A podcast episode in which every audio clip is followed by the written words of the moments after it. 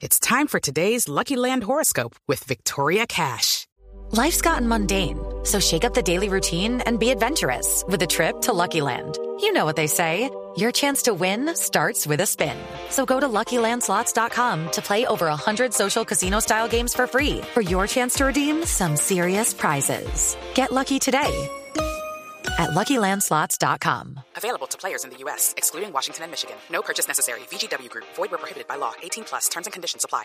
Doctor Diego Sánchez, director del Instituto de Desarrollo Urbano. Buenos días. Hola, buenos días, Néstor, y un saludo a su mesa de trabajo y todos sus oyentes. A ver, doctor Sánchez, quisiera usted explicarnos, si es tan amable, cómo es la famosa obra que tiene tan preocupados a los bogotanos. Por allí pasa buena parte de la movilidad, de las conexiones en toda la ciudad. ¿Cómo va a ser la idea de los puentes alrededor de la 68 con 26? Bueno, como ustedes estaban comentando, los dos puentes que cruzan sobre la calle 26, son el puente que va en sentido norte-sur y otro en sentido sur-norte de la avenida 68, tienen que reforzarse y tienen que adecuarse para el futuro paso de la alimentadora del metro de la 68. Hoy en día, pues los puentes, además de que son puentes que ya han superado su vida útil, pues se les han hecho durante muchos años algunos mantenimientos correctivos. Para poder eh, implantar este proyecto, pues es necesario mejorar su capacidad y sobre todo su capacidad estructural. Entonces necesitamos demoler parte de la estructura, pero no todo el puente. Vamos a demoler lo que es el tablero superior, que está conformado por una placa de concreto y unas vigas.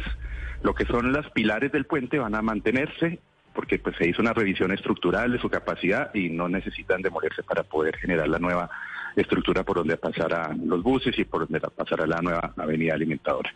Entonces vamos a hacerlo como se explicaban ustedes, vamos primero a intervenir el puente, el puente del costado oriental, pues vamos a tener que cerrar ese puente en su totalidad porque la actividad no se puede hacer por Pero los, por los dos puentes. puentes, como los conocemos hoy en día, doctor Sánchez, ¿los van a demoler? Los dos se tienen que demoler en la, en la parte superior, o sea, lo que es tablero y lo que son vigas longitudinales. Pero Ambos me quiere quedan- hablar, me quiere hablar en castellano, doctor Sánchez. Sí, claro. Pues me, Lo me- que ¿Qué son, lo- qué son los me tableros? da pena. Tablero y vigas longitudinales quiere decir. El tablero es el tablero donde va por donde van los vehículos en la parte superior eh, tiene un pavimento.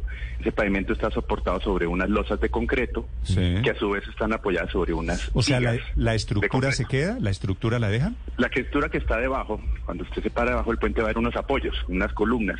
Cada puente tiene entre 10 y 11 columnas. Esas columnas quedan. Que se demuele son las, la parte superior Pero queda, queda el vacío, es decir, queda, queda el cascarón, pero el- por donde pasan hoy los carros lo van a tumbar, lo van a demoler para repotenciarlo. Claro, se demuele y vuelve y se reconstruye ya con unas vigas de mayor resistencia, con una placa de concreto que permita una mayor capacidad y mayor capacidad tumban- tanto para los vehículos como estructural. ¿Tumban los dos puentes al tiempo? No, no porque eh, dentro de la propuesta que el contratista ha hecho para que la Secretaría de Movilidad nos apruebe, apruebe el plan de manejo de tránsito es que se haga primero uno y después se haga el otro. Cuando uno esté terminado, por ese otro puente se va a desviar el tráfico. Pero mientras tanto, pero puente. mientras tanto va a haber, digamos, solo un puente funcionando allí. Sí, esa es la propuesta En que está en estudio por parte de la Secretaría de Movilidad. trancón, pues. O sea, el trancón va a ser monumental.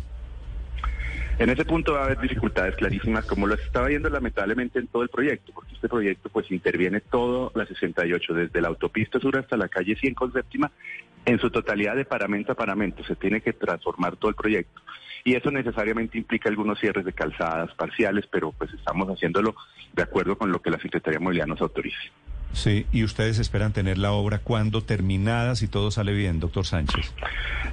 Este proyecto completo, terminado, tiene un plazo todavía de tres a cuatro años de construcción. Entonces, estos puentes tiempo. concretamente le van, van a estar en construcción durante los próximos dos años y medio. Mire. ¿Dos años y medio? Sí, señor. ¿Y por qué tan, tanto tiempo para construir un puente?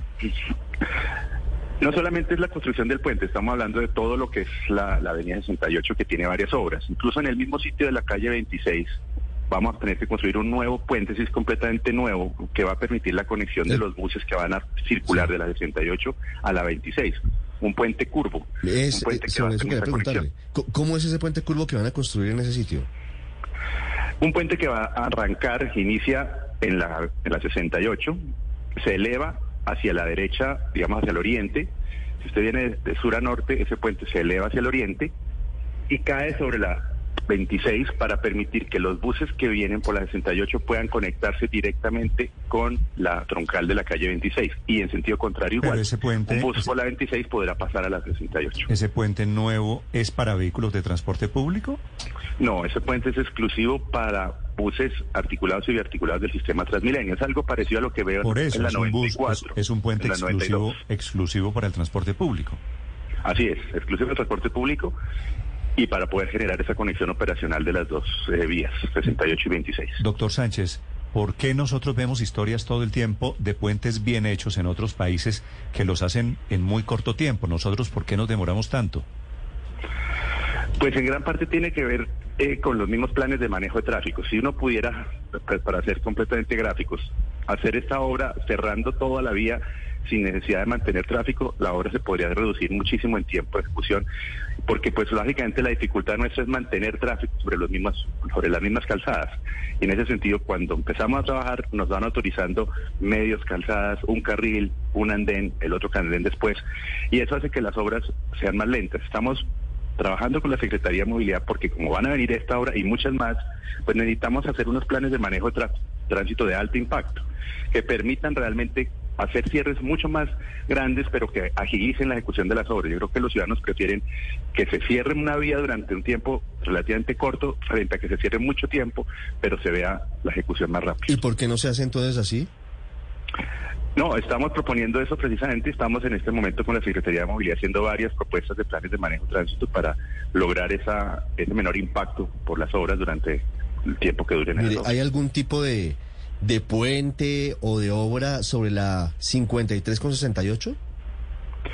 No, en la 53 con 68 no va a haber ninguna obra nueva. O sea, ahí básicamente se va a transformar la 68. ¿Sigue el semáforo ahí? Sí, ese semáforo va a seguir operando en ese punto. Muy bien, ahí están los detalles de Doctor la obra. Sánchez, los puentes nuevos, estos allí mismo, tumban estos, hacen puentes nuevos. ¿Qué tanto más grandes son? ¿Qué tanto más anchos van a ser? Estos puentes van a tener capacidad para tres carriles para el tráfico mixto y un carril para los buses articulados y biarticulados. En cada uno de los dos puentes ya vamos a tener cuatro más andenes, más la ciclorruta.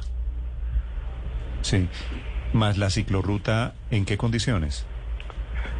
Hoy hay un puente que funciona como ciclorruta, entonces ese puente se va a, a dejar operando como ciclorruta en sentido, en ambos sentidos. Es un puente que está al costado occidental del actual puente vehicular.